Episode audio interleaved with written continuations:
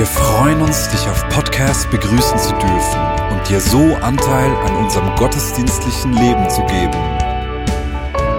Wir danken dir für jede Form des Mittragens. Mit einer Online-Spende auf der Website kannst du die Vision der Vineyard Bern finanziell unterstützen.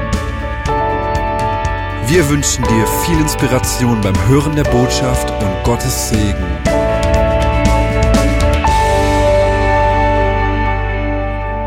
Zusammen. Ich freue mich sehr, heute Teil dieses Segnungsgottesdienstes sein zu dürfen. Ich bin Gabriela Weber, ich bin die Leiterin der Kinder von 0 bis 12 Jahren. Es ist für mich ungewohnt, nicht bei den Kindern zu sein. Es war schön, Sie vorhin kurz zu sehen. Und es ist schön, die Eltern, die Kinder und ihre Geschwister segnen zu können für diese Reise, die sie jetzt gemeinsam etwa 20 Jahre unternehmen. Ähm, wahrscheinlich kennt ihr das Zitat, es braucht ein ganzes Dorf, um ein Kind zu erziehen. Ähm, oder habt ihr es schon jetzt mal gehört? oder mich inspiriert dieses Zitat, weil wir manchmal in, in der Welt heute das Gefühl haben, die Erziehung sei der Kleinfamilie von Eltern und Kindern überlassen und und es fast ein bisschen peinlich ist, Hilfe anzunehmen oder um Hilfe zu bitten. Aber eigentlich ist diese Vorstellung erst in den letzten 50 Jahren entstanden, weil die Kleinfamilie in diesem Sinne hat es vorher gar nicht gegeben. Es wäre niemand auf die Idee gekommen, im so kleinen Rahmen zusammenzuwohnen.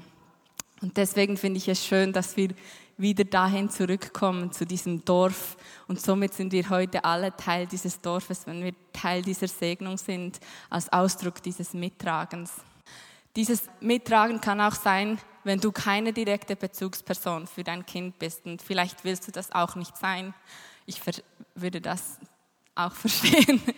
Ähm, aber das ist manchmal auch im entfernteren Sinne gemeint. Das kann heißen, dass Kinder hier im Gottesdienst beobachten, wie Erwachsene respektvoll miteinander umgehen oder wie sie inspiriert zuschauen, wie du vorne auf der Bühne beim Erntedankchor mitsingst. Oder manch, einmal hatten wir so äh, in einem Lager wollte ein Kind eine Frisur wie Eli Grebasch, weißt mit der Blume da.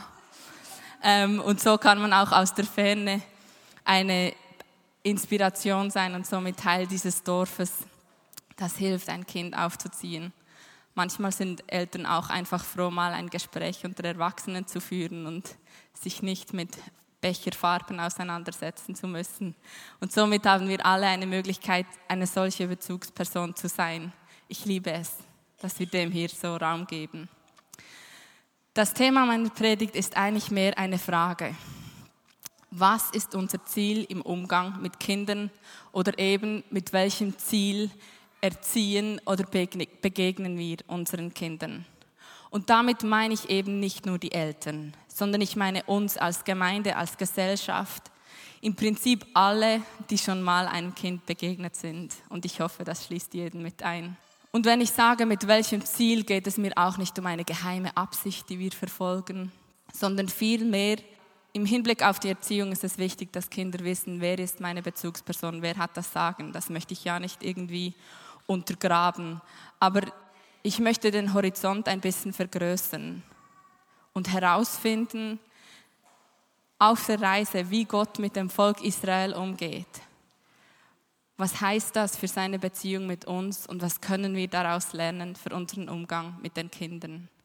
Und ich weiß, dass so Rezepte immer gefährlich sind. Aber ich möchte heute fast so eine Art Formel finden, die für jede Begegnung mit Kindern zutrifft. Seid ihr dabei? Merci. Sonst müsste ich jetzt sehr improvisieren. Ähm, ich bin seit neun Jahren Teil der Vineyard Bern hier und bei den WinKids dabei. Seit vier bin ich angestellt. In allen Gottesdiensten zusammen haben wir etwa 100 Kinder in unseren Programmen im Schnitt pro Sonntag. Wir sind etwas über 30 ehrenamtliche Mitarbeitende, die sich jeden Sonntag verschenken. Und wie ihr sehen könnt, es gibt ängstliche Kinder, es gibt mutige Kinder. Es gibt Kinder, die lieben den Trubel, je lauter, umso besser, möglichst viel Spiel, Spaß und Bewegung. Und es gibt Kinder, die kommen schüchtern, die brauchen eine Weile, um aufzuwärmen, lieber nicht zu viele Kinder aufs Mal. Und so versuchen wir, jedem gerecht zu werden, was in der Regel ein bisschen eine Illusion ist oder ein Kompromiss. Aber unser Herz ist es, dass jedes Kind spürt, es ist willkommen. Genau so, wie es ist. Es muss sich nicht anpassen um dazu zu gehören. Manchmal stehe ich im Eingang eines Raumes und beobachte den Trubel, den Lärm und, und frage mich, wie, wie können wir dieser Vielseitigkeit gerecht werden? Wie hat Gott sich das gedacht? Theologisch gesehen ist es einfach, unser Herz ist, dass die Kinder in einer Kultur aufwachsen, wo Gottes Wirken selbstverständlich und natürlich ist. Aber was heißt das für meinen Umgang mit ihnen? Ich kann ja nicht nur mit ihnen beten. Ähm, und so habe ich in dem Zusammenhang, bin ich auf eine Reise in die Bibel gegangen, um ein bisschen herauszufinden, wie ist diese, wo ist das perfekte Beispiel für die Beziehung? Ist es in der Dreieinigkeit oder Gott und Jesus? Wo, wo sehen wir diese Beziehung mit dem Gefäll, wie wir die bei Bezugspersonen und Kindern haben? Und die von euch, die mit der Bibel etwas vertrauter sind und kurz überlegen, die Kinder von Adam und Eva wollten sich gegenseitig umbringen oder hat eines den anderen umgebracht. Die von Noah haben ihn ausgelacht. Isaac wäre beinahe von seinem Vater umgebracht worden. Jakob täuschte mit seiner Mutter seinen Vater. Da ist mal was ganz schön dysfunktional. Ähm, seine Kinder wollten dann ihren Bruder umbringen. Auch kein gutes Beispiel. Ähm, Davids Vater ignorierte ihn vollständig und vergaß ihn einem Propheten gegenüber zu erwähnen. Ähm, Elis Söhne brachten ihn in Verruf und sogar Jesus hatte zwischenzeitlich ein sehr angespanntes Verhältnis mit seiner Familie, zumal er ihnen auf ihre Einladung hin ausrichten ließ, dass er mittlerweile andere Leute zu seiner Familie zählte. Auch nicht ganz mein Ziel. Also wo finden wir dieses Bild, wie die perfekte Beziehung ausschauen soll? Wie ihr sehen könnt, bleibt das für mich nicht mehr lange Theorie. Im Januar werden Timo und ich Eltern und können all diese Praktiken selber mal ausprobieren. Und man möchte ja so gerne alles richtig machen. Aber in dem Zusammenhang bin ich wieder auf dieses Zitat gestoßen. Parenting was so much easier when I was raising my non-existent kids hypothetically. Was so viel heißt wie Erziehung war viel einfacher, als ich meine nicht existierenden Kinder nur hypothetisch erziehen musste. In diesem Sinne ich habe mir sagen lassen von vielen Leuten, ah, weißt du, beim ersten habe ich das noch gedacht. Ähm, und gehe daher ein bisschen entspannter an die Sache ran. Wir probieren es einfach. Wir haben eine Schublade freigeräumt und Kühe im Stall, notfalls. Irgendwie kommt das dann schon gut. Wie also aber hat Gott sich das gedacht? Hinter, äh, so wie ich meinen Gott kenne, steckt so viel Liebe im Detail und so viel Überlegung und so viel Durchdachtes in der Art, wie er uns Beziehungen vorgibt oder sich, die sich ausgedacht hat. Und in diesem Rahmen möchte ich nochmal auf meine Frage zu, zurückkommen. Was ist unser Ziel im Umgang mit Kindern? Und wenn ihr euch mal überlegt, was war eigentlich das Ziel meiner Eltern? Ich möchte uns zwei, drei Minuten Zeit geben, wo wir kurz austauschen was hatten meine Eltern für ein Ziel in der Erziehung oder was war das Ziel meiner Eltern und was ist unser Ziel im Umgang mit Kindern? Los. Nun, es klingt, als hätten zumindest alle von euch Eltern gehabt, auf die eine oder andere Art. Ihr dürft eure Gespräche zu einem Ende bringen. Vielleicht hat euch das inspiriert, am Ende des Gottesdienstes noch zusammen zu sprechen oder sonst mal eure Eltern darauf anzusprechen.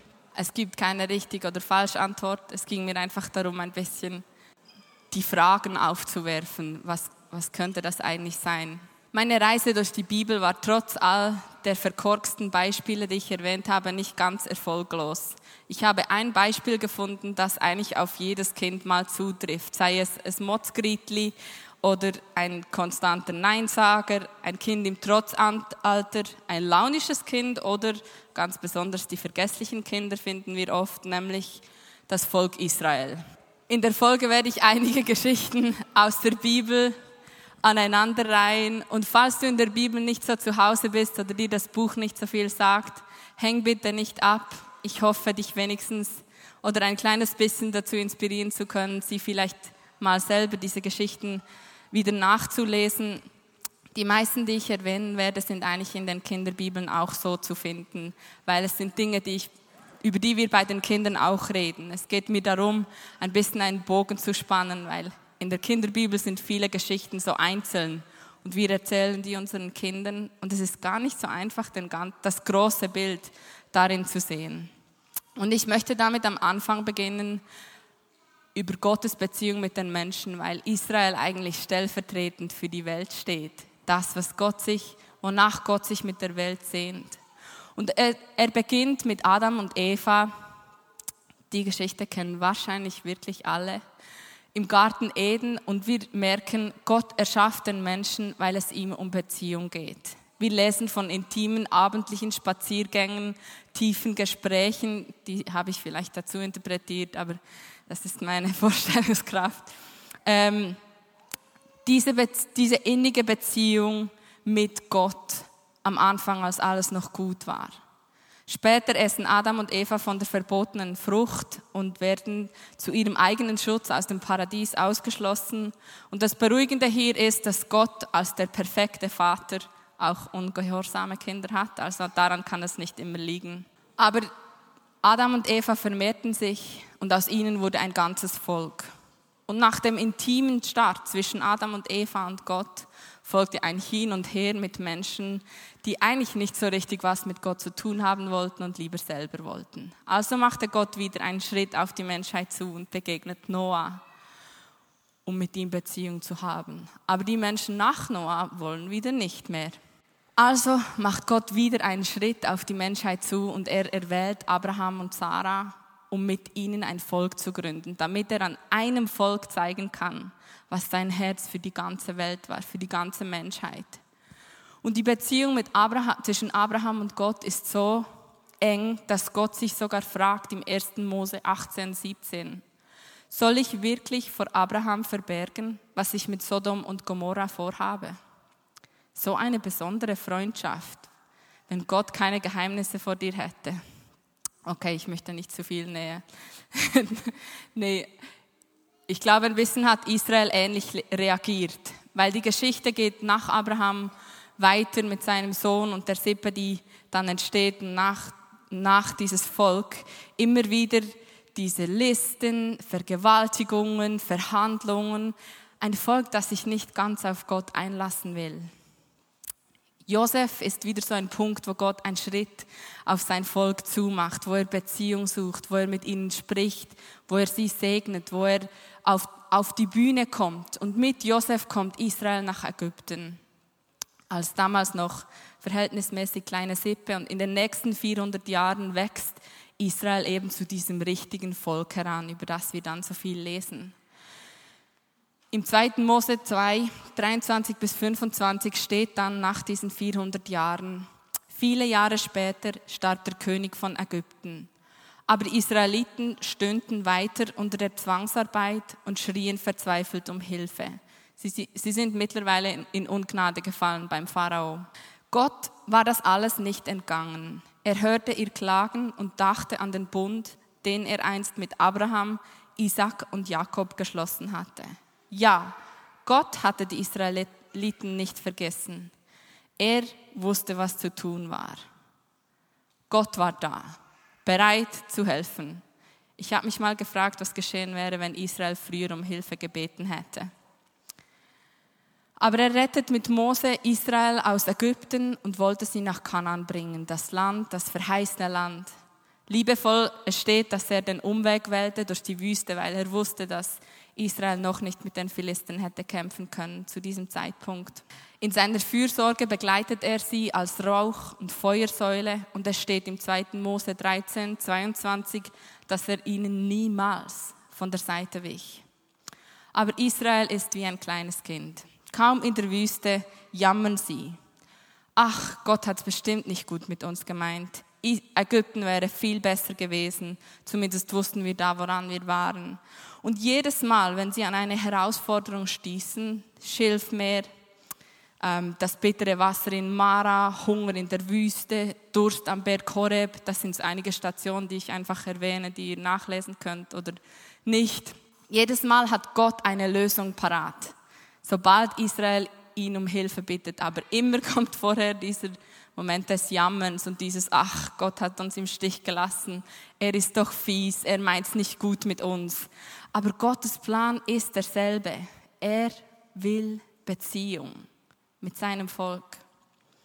Und er ist es nicht müde, Schritte auf sie zuzumachen und ihnen Beziehung anzubieten. Israel reagiert mit Angst. Gott möchte bei ihnen wohnen.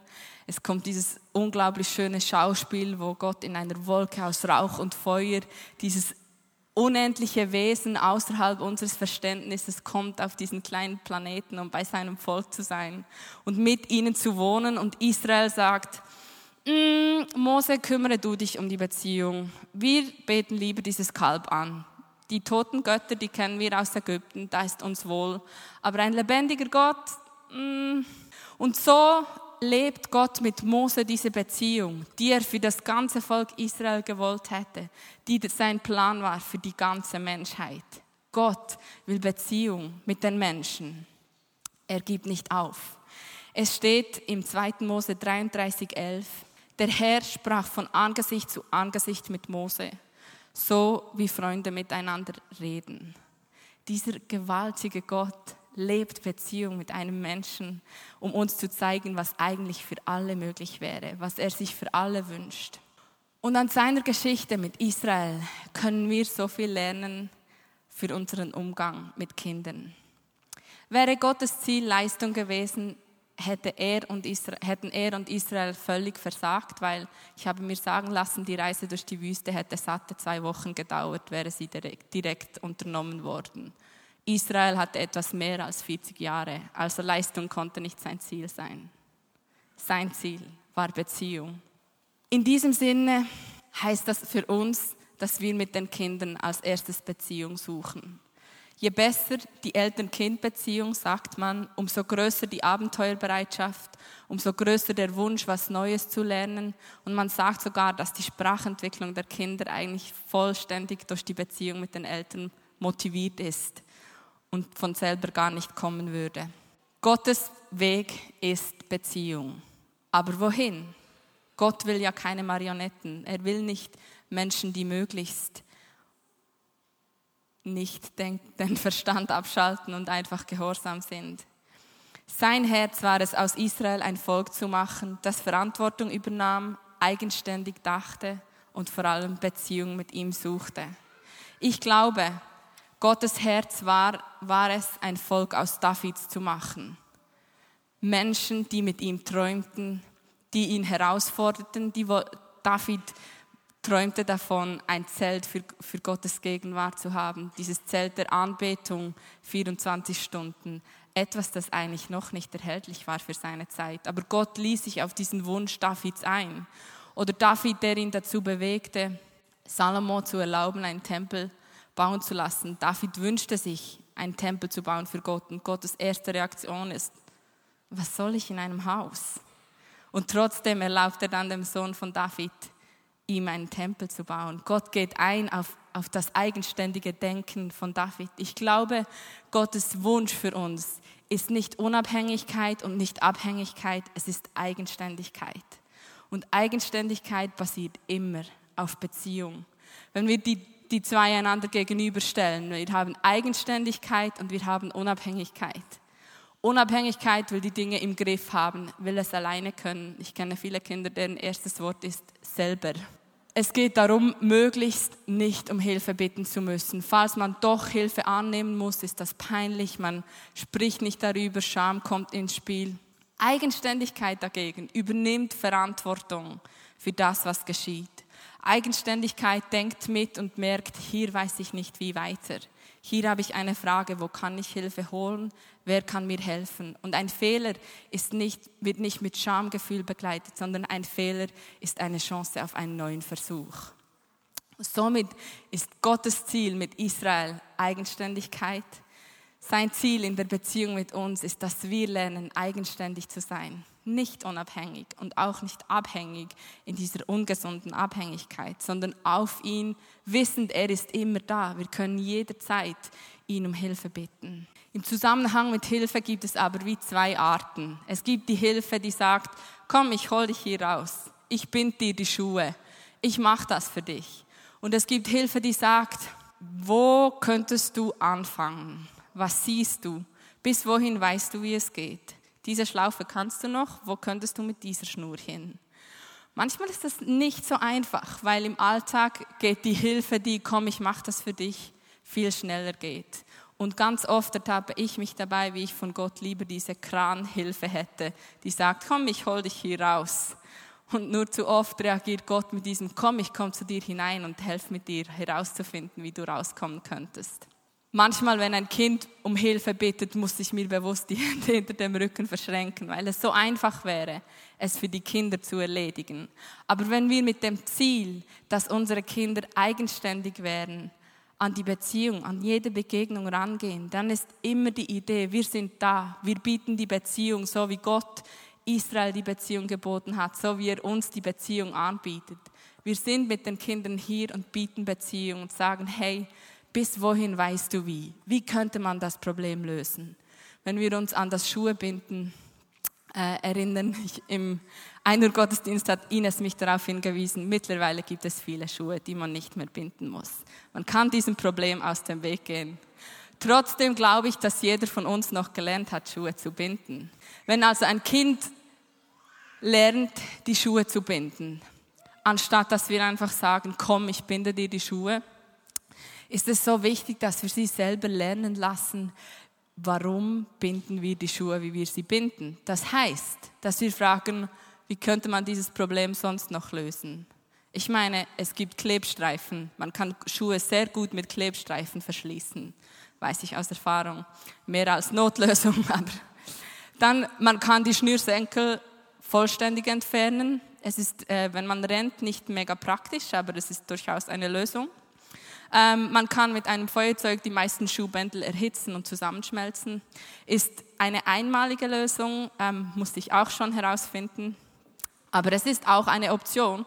Und ich denke, die meisten Kinder, zumindest so bis zum Alter von fünf Jahren, bevorzugen die Lösung keine Schuhe. Aber so ist es wichtig, dass wir unseren Kindern diesen Raum geben zu lernen. Ich meine, es gibt einen Grund, warum sich die schönen Mascheli bewährt haben.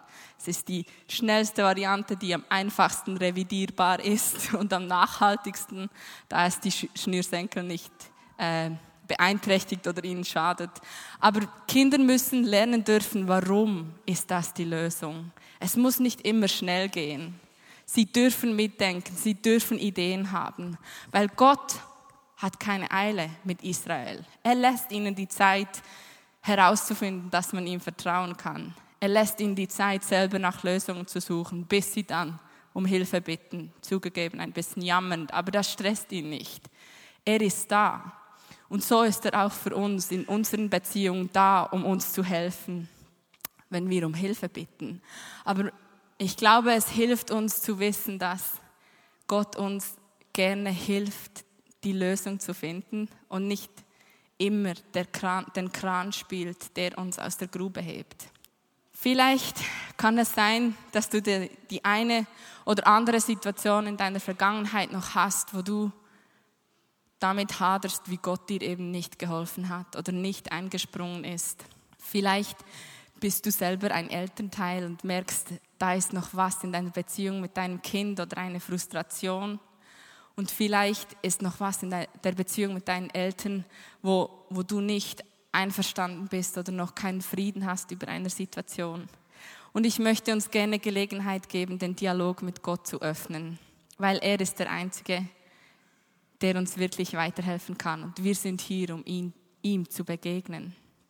Deswegen habe ich ein Lied mitgebracht und ich möchte uns Zeit geben, nochmal zwei, drei Minuten, dass ihr wie mit Gott in diesen Dialog treten dürft. Stellt ihm die Fragen, die ihr habt. Und wenn ihr merkt, hey, ich bin total im Frieden mit allem, dann fragt ihn, wo kann ich das weitergeben? Wo kann ich Menschen unterstützen, in Eigenständigkeit zu kommen und trotzdem, und diese Beziehung als Grundlage nicht hinter sich zu lassen, sondern dieser, die, den Wert dieser Beziehung zu erhalten. Also, entweder habt ihr eine Situation mit Gott, die euch noch nicht Frieden lässt, eine Situation mit euren Kindern, eine Situation mit euren Eltern oder ihr dürft Gott fragen, wo kann ich diese Eigenständigkeit oder das Leben, dass ich Menschen helfe, in Eigenständigkeit zu kommen und nicht Unabhängigkeit oder Abhängigkeit. Das wäre der Moment für das Lied.